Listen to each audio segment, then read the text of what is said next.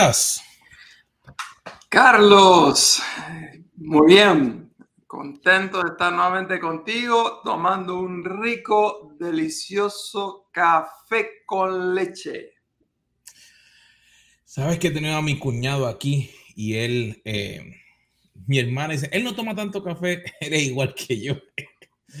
Anoche estábamos a, a las 8 de la noche colando café y hablando y acordándonos de cosas, pero realmente un buen cafecito, sí.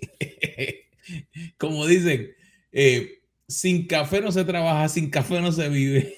La alegría, Dios trajo la alegría en el café. Gracias a Dios por el buen café, exactamente. Pero tenemos muchas otras razones para dar gracias, no solamente el buen café. Eh, cada día que amanece, tener el privilegio de poder ver el amanecer, eh, poder ver los colores, poder... Eh, el otro día estaba mm, cerca de un jazmín y la fragancia enseguida inundó a todos los que estábamos ahí alrededor. Eh, son esas cosas que para algunos son sencillas, mm, serán sencillas quizás. Tengo mis dudas porque yo jamás podría ser este, ni el esbozo de una de las tantas variedades de flores que Dios ha creado. Pero definitivamente qué bendición eh, que tenemos de poder estar vivos, eh, conversando, tener amigos, eh, disfrutar de la naturaleza, disfrutar de las relaciones, disfrutar de la palabra de Dios. Así que estoy muy agradecido. Luchas, sí, pruebas también, dificultades, tú las sabes, pero el contentamiento, el gozo del Señor supera todos los desafíos. Sabes que eso que mencionaste, el gozo del Señor, como dice la palabra, es mi fortaleza. Realmente ese gozo es la diferencia realmente de, de todo. Y no sé si te acuerdas de algunas cositas y de gente que realmente han experimentado gozo. Eh, Job fue uno de que me llama la atención muchísimo, del gozo de lo que él sintió. Sí, estamos leyendo bien un año, estamos leyendo, ya empezamos el programa anterior, hoy continuamos, hoy nos tocaría aproximadamente leer los capítulos 32 al 35. Este, yo no aguanté, yo tenía que terminarlo. Este, yo no sé, yo no he contado las veces que he leído el libro de Job. Eh, sí, fueron más que muchas. Este, sin embargo, la historia, el, drama y la trama este, no deja de ser fascinante. Eh, el libro de Job habla de lo que es probablemente eh, el ser humano, eh, después de Adán y Eva, uno de los seres humanos más antiguos, porque la vida de él no fue en el orden que lo tenemos en nuestro Antiguo Testamento. Y habla de dos problemas muy serios. Uno de ellos es el problema del sufrimiento del justo. El otro es el problema de la culpa. Este, lo cual me hace pensar de que el problema del sufrimiento y el problema de la culpa son tan antiguos como lo es la raza humana. Así que si no lo estás leyendo, ponte a leer el libro de Job. Si lo estás leyendo, no dejes de terminarlo pero no lo leas a la apurada. Es un libro para ir masticándolo, para ir tomando notas, para hacer preguntas. Y ya se acerca eh, el interrogatorio que Dios le hace a Job, porque durante gran parte del libro Job lo interroga a Dios. Este, pero ya se está acercando los capítulos donde Dios lo interroga a Job y ahí sí que agarrate Catalina que vamos a galopar. ¿Sabes una cosa que no sé si te pasa a ti, pero hay veces que tú lees algo cuando estás como que en una necesidad o estás buscando una respuesta. A veces haces una búsqueda en internet, a veces buscas un libro de un tema específico, porque estás como que buscando específicamente. Y como dice, hay momentos en que yo he leído el libro de Job como que buscando una respuesta porque estoy en medio de una dificultad. Y sabemos pues que Job pasó por dificultad desde hace mucho tiempo. Pero realmente es diferente cuando tú solamente te sientas o estás leyendo para aprender de entonces cómo realmente la historia de Job, qué realmente fue lo que él pasó, que como que es diferente ese momento o ese estudio o esa lectura.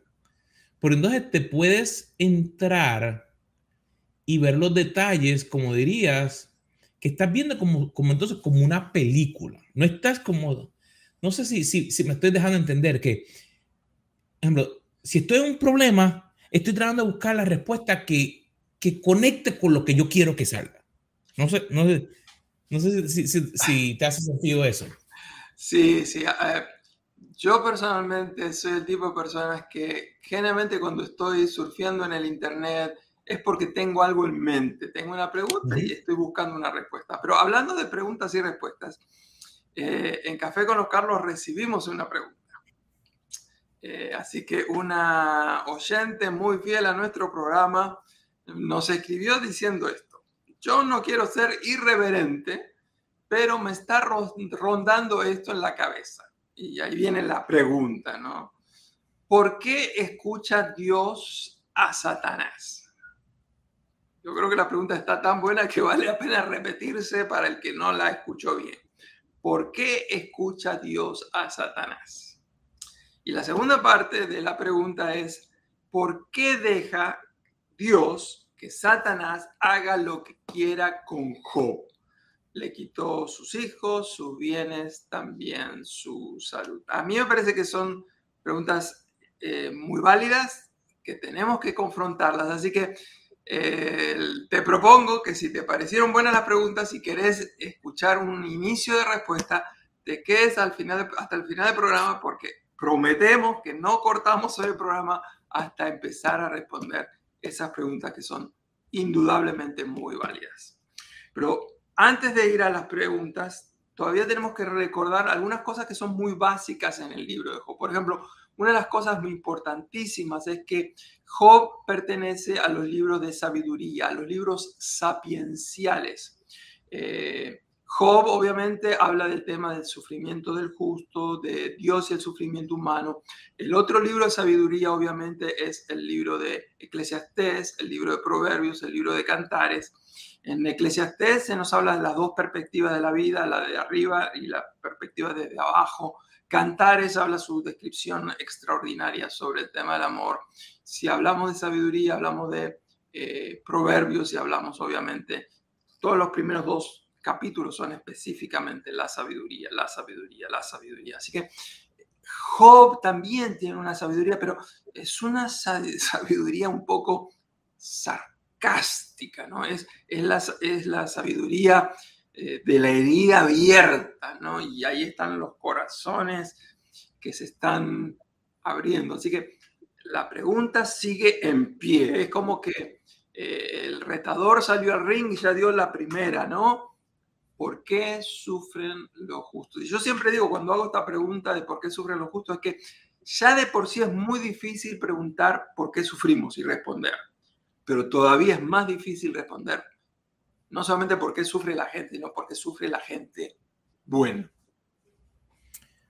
Sabes que a veces yo me he puesto a pensar si realmente el proceso por cual pasamos es realmente lo único que nos haría movernos o alinearnos a la dirección correcta que Dios tiene para nosotros. Por mm. ejemplo, yo cuando vivía en Puerto Rico, yo estaba muy bien, ya había pasado por situaciones duras y difíciles, pero estaba, como diríamos, de vida bien. Pero como que había algo, como que... Ah, y surgió una situación como diríamos, dolorosa, mm. que me instó a pues tomar unos pasos. Mm. Y esos pasos me llegaron a traer hasta acá, a los Estados Unidos. Y a través de mi vida, si, si me pongo a pensar, han habido muchos momentos de que esos momentos difíciles, como decía, que uno busca el libro de Job y dice, yo estoy pasando por un momento difícil, déjame ver si aquí hay algo exactamente.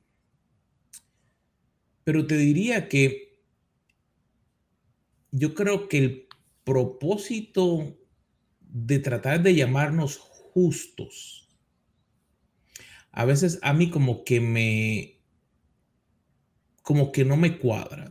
Porque mismo sabemos que justo hay solo uno, Jesús.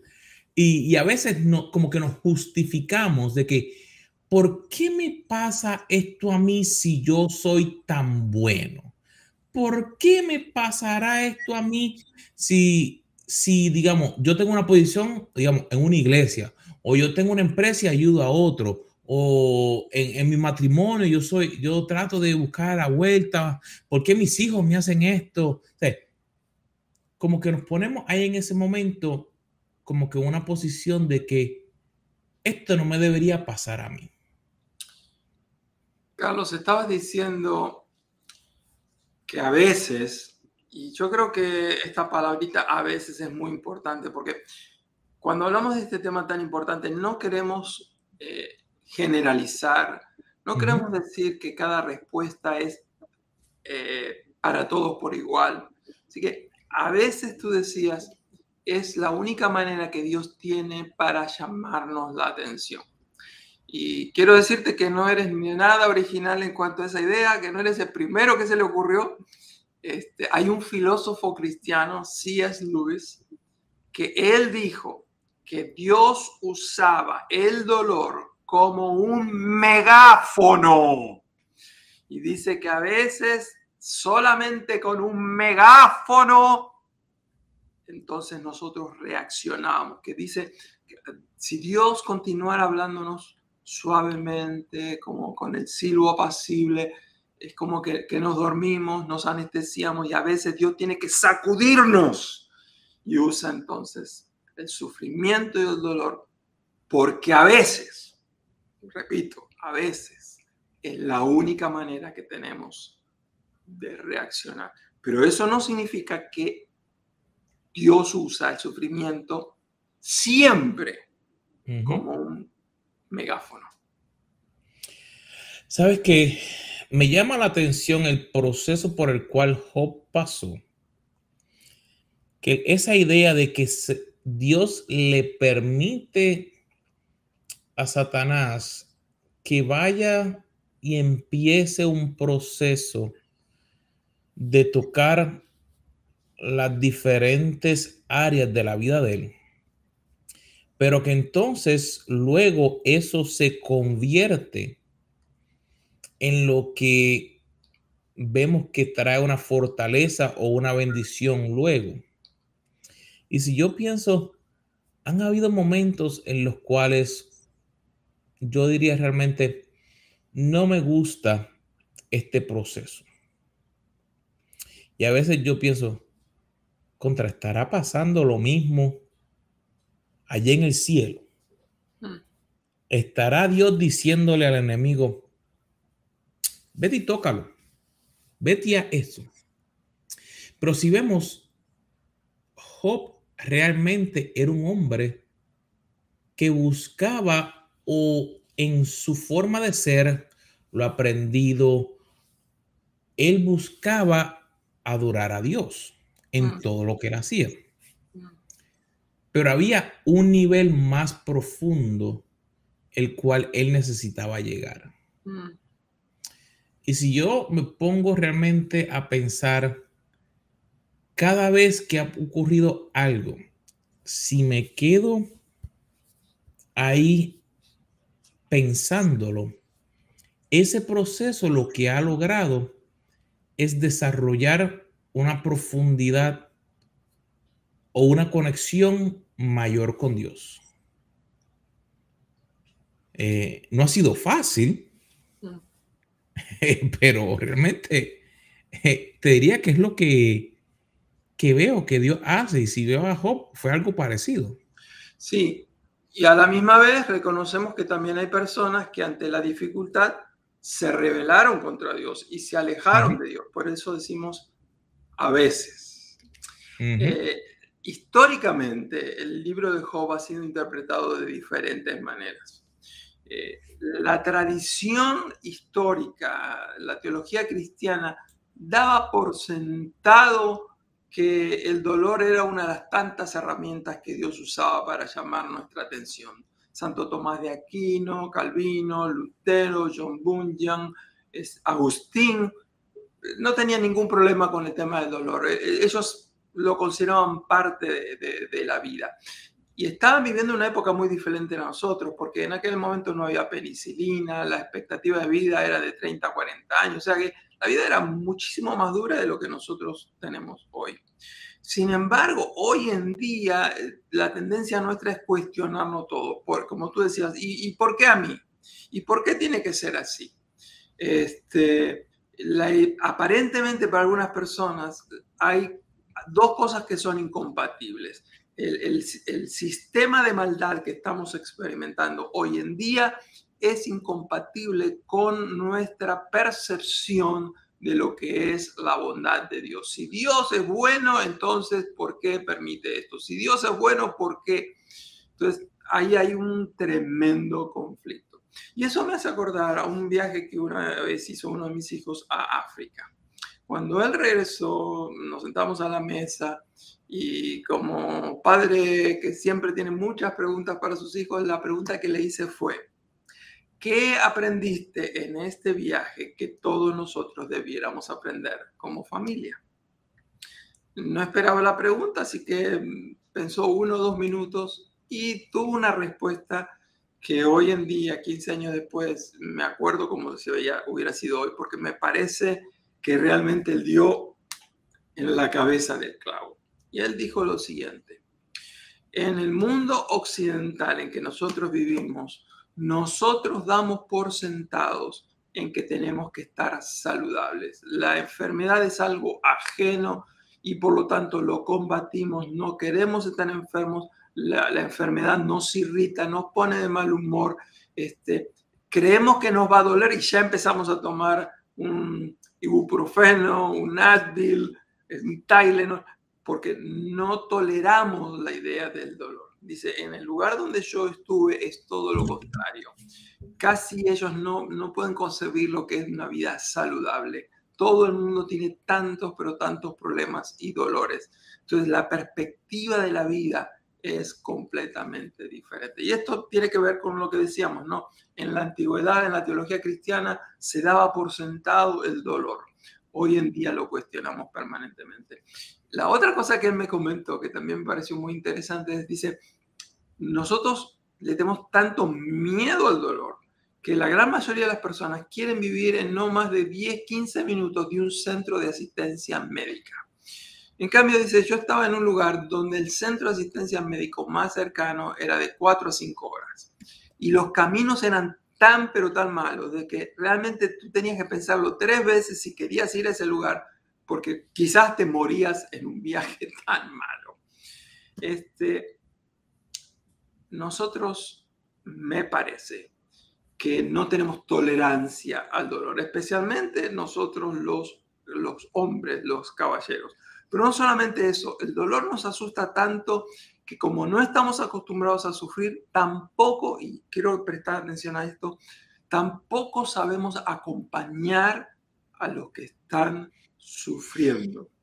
Nosotros nos sentimos desarmados, no sabemos ni qué decir ni qué hacer, no tenemos argumentos frente al dolor. Así que como cristianos creo que tenemos que revertir esa situación y tenemos que estar preparando porque vienen días muy difíciles. Wow, me acuerdo cuando, cuando Esteban vino de, ese viaje. Eh, y realmente es interesante el punto de lo que mencionas, de que uno trata de buscar la forma de estar eh, a cierto lugar, de que hayan unas, unas asistencias médicas o, otras cosas. Pero si pensamos en el caso de Job, ahí aunque hubieran habido ayuda, ahí se le fue todo de cantazo. Ahí se le fueron hijos, se le fueron vacas, se le fueron camellos, se le fue todo. Y realmente, como que hay a veces que hay un dolor externo. Te cortaste, tú ves dónde está el dolor, te dio ahí.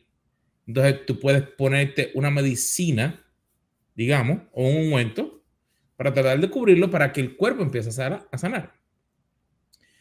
Pero es como que un sufrimiento diferente porque no es quererse sentir de que uno es mejor que otro, pero tú sabes cuando tú has hecho algo malo. Tú sabes que si, si, hiciste algo mal y, te cogen o te llaman o algo, pues entonces ah, fue por esto. Pero me imagino a Job que de momento, espérate, perdí mis hijos, perdí mi ganado, perdí aquí, perdí acá. Espérate, ¿qué pasó? Eh, ese dolor que entonces es un dolor interno que tú tienes que comenzar a procesar y decir, espérate, ¿por qué realmente estoy sufriendo esto? ¿Qué realmente ha ocurrido para yo poder estar ahí? ¿Por qué? Esa pregunta. Espérate, ¿por qué Dios está permitiendo que me ocurra eso? ¿Por qué perdí mi trabajo? ¿Por qué mi esposa eh, se fue? ¿Por qué mis hijos hicieron esto? O sea, llega un punto que tú, como que tu mente está en, overdrive, que, no sabe hacia dónde pensar. ¿Por qué lo permite Dios? Exactamente. Ahora, nosotros al leer el libro de Job, complicado como lo es, tenemos ventajas que no tenía Job, que no tenían los amigos.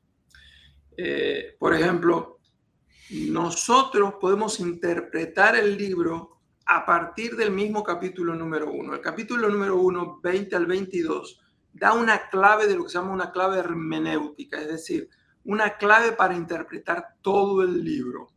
Y dice así, que Job se levantó, rasgó su manto, se rasuró la cabeza, se postró en tierra, adoró y dijo, desnudo salí del vientre de mi madre, desnudo volveré allá.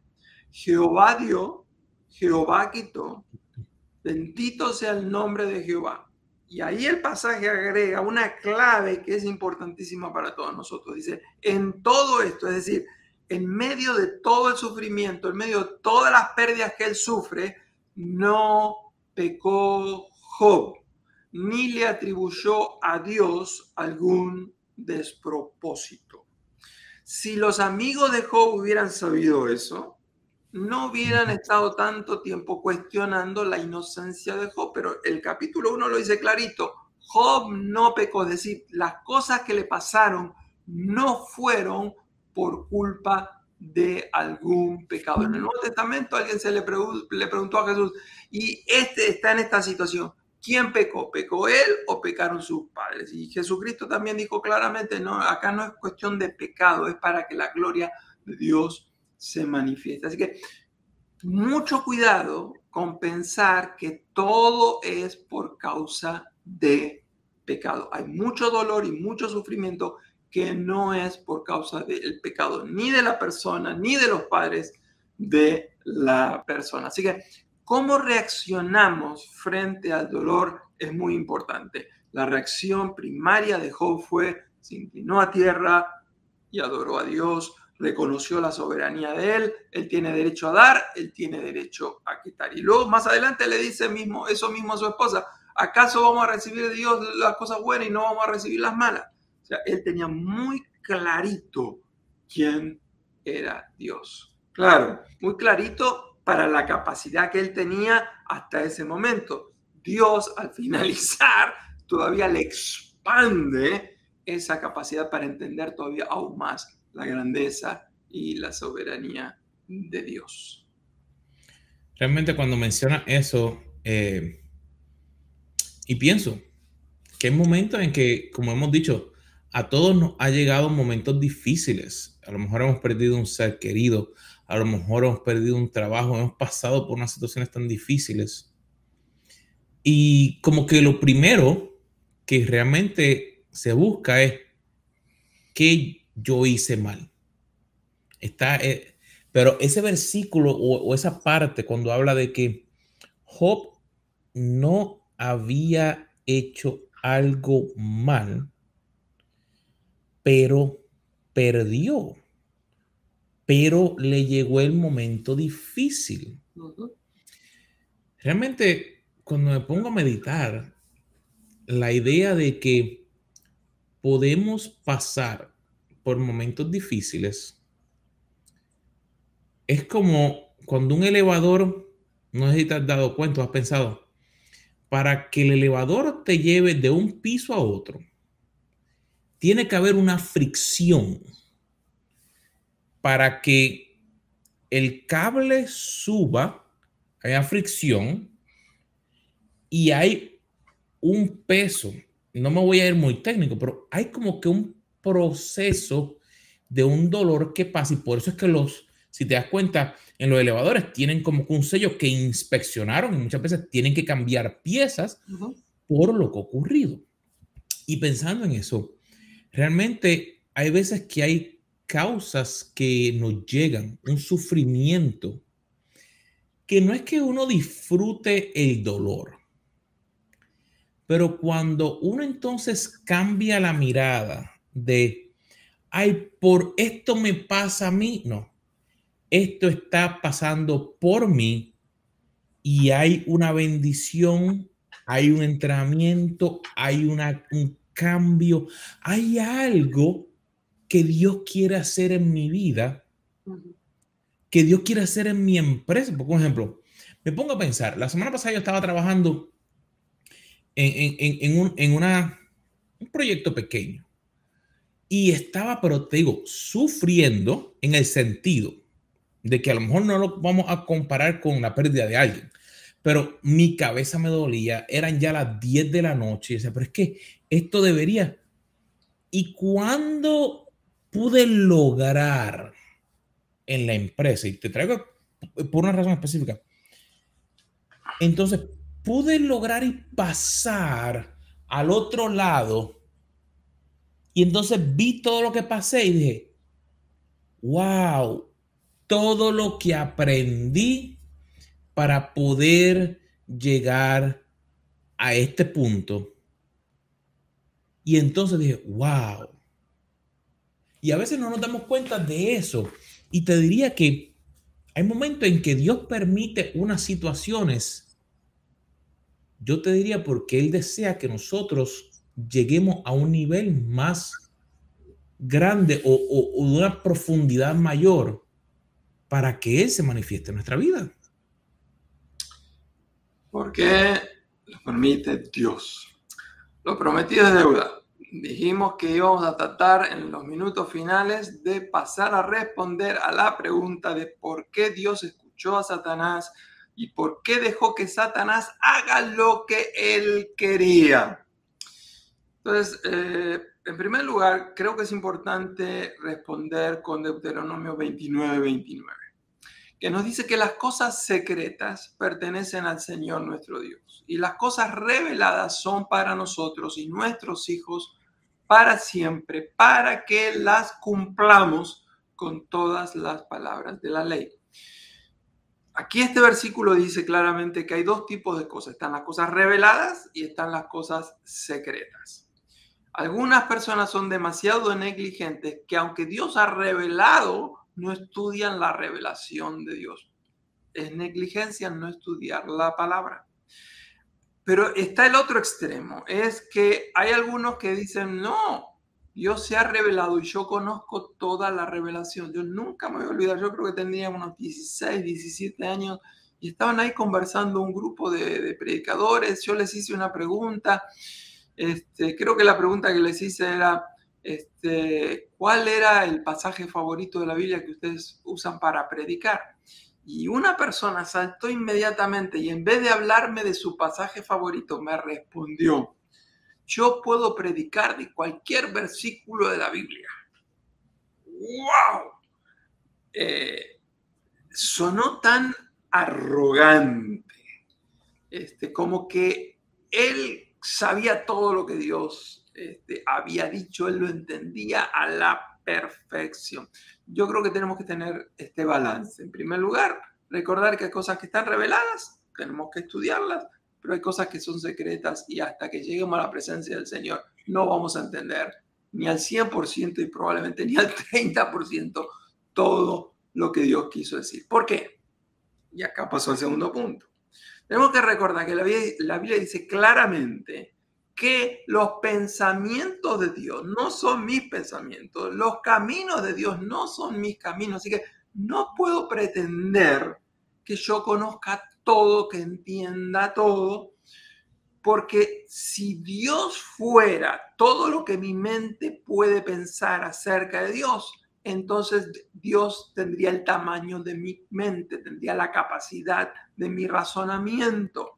Y entonces, eh, si así fuera, entonces ya no es que nosotros somos hechos a imagen y semejanza de Dios, sino que nosotros hacemos a Dios a nuestra imagen y semejanza. Tercer punto. La persona que nos escribió, a la cual le agradecemos mucho y animamos a que el resto de nuestros oyentes nos, nos hagan estas preguntas.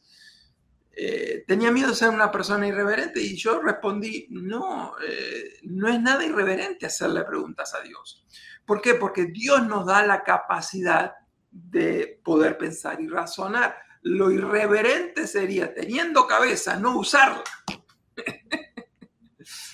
El, otro, el otro ejemplo por lo cual no es irreverente es que Dios este, escucha las eh, preguntas de Job. Job se cansó capítulo tras capítulo, uno, dos, tres, cuatro, boom, boom, boom, preguntas, preguntas, preguntas.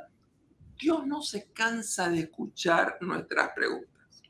Pero habiendo dicho eso, también quiero aclarar lo siguiente que Dios no se canse de escuchar nuestras preguntas no significa que Dios va a contestar nuestras preguntas, por lo menos mientras estemos aquí en la tierra. Y digo esto con la base bíblica, porque a pesar de que Job se cansó de hacerle preguntas a Dios, si usted lee bien Job, Dios no le contesta a Job sus preguntas. La única respuesta de Dios hacia Job es, oh, tú me hiciste esta pregunta, ahora soy yo el que te voy a hacer preguntas. Y se pasa capítulo tras capítulo. ¿Acaso tú eres tan poderoso como yo? ¿Acaso tú eres capaz de hacer esto? ¿Acaso, acaso tú tienes la sabiduría que yo tengo? O sea, y lo interesante es que cuando Dios le hizo preguntas a Job, Job ya dejó de hacerle preguntas a Dios. Eh, habría muchísimo más para responder. Esa es solamente la introducción. Pero hay algo que no puedo dejar pasar. La pregunta decía, ¿por qué Dios dejó que Satanás haga lo que quiera? Y hay dos versículos que ponen bien claro que Dios no dejó a Satanás hacer lo que él quería. En el capítulo número uno, verso número 12, le dice, tú puedes hacer lo que quieras, pero y ahí le pone el primer límite. Dice, no le toques su vida. Satanás quería tocar su vida, Dios no lo dejó. Y en el capítulo número 2, verso número 6, este, mientras que en el primer capítulo le decía, no, no lo toques a él, en el, en el 2.6 le dice, no toques su vida. Así que lo importante acá es que Dios le da ciertas concesiones a Satanás para hacer algunas cosas, pero Satanás no puede traspasar los límites que Dios le pone. Yo creo que ahí es donde tenemos que abrazarnos. Ahí es donde tenemos que extender nuestra confianza. Estamos en las manos de Dios y en el peor de los casos, en el peor de, la peor de las tentaciones, en la peor de las sacudidas, Satanás nunca va a poder sobrepasar los, los límites que nuestro Padre amoroso ha puesto sobre nosotros. Realmente ese es eso es lo que a mí me da aliento, de que sé que aunque en los momentos más difíciles que yo he pasado, en los momentos en los cuales no entiendo, puedo confiar de que Dios tiene control de toda situación, aunque yo no lo entienda. Porque esa es la situación. Aunque yo no lo entienda, Dios ha de tener control y al final Él es quien nos va a ayudar. Carlos, yo quería eh, dar una tarea para el hogar. Yo sé que este tema estamos recién yendo muy por arribita de la superficie y muchísimo más para profundizar. Pero para aquellos que quieran entender un poquitito más esto de qué derecho tiene Dios de hacer lo que quiere, les recomiendo que evalúen, estudien y reflexionen en, la, en el pasaje de Mateo número 20, donde habla de los obreros de la viña. Hay una situación ahí, es un, un capítulo que le ha sacado canas y pelos de punta más de uno, pero me parece que Mateo 20 puede traer un poquito de luz sobre esto que pasa en Job. Pero lo dejo ahí, léanlo. Definitivamente, mi hermano, ha sido súper especial volver a verte. Eh, y para toda nuestra audiencia, gracias por estar aquí, gracias por compartir. Y si esta es tu primera vez, número uno, suscríbete si estás a través de LinkedIn, a través de YouTube, a través de nuestros canales en Facebook, pero comparte acuérdate, crecer solo no es bueno, pero crecer con otros es donde vamos, porque así todos juntos podemos transformar y ser la sal que Dios nos llama a ser. Así que, hermano, la próxima semana nos veremos. Toda la audiencia, ¿dónde nos vemos? Aquí en Café con los Carlos. Un abrazo para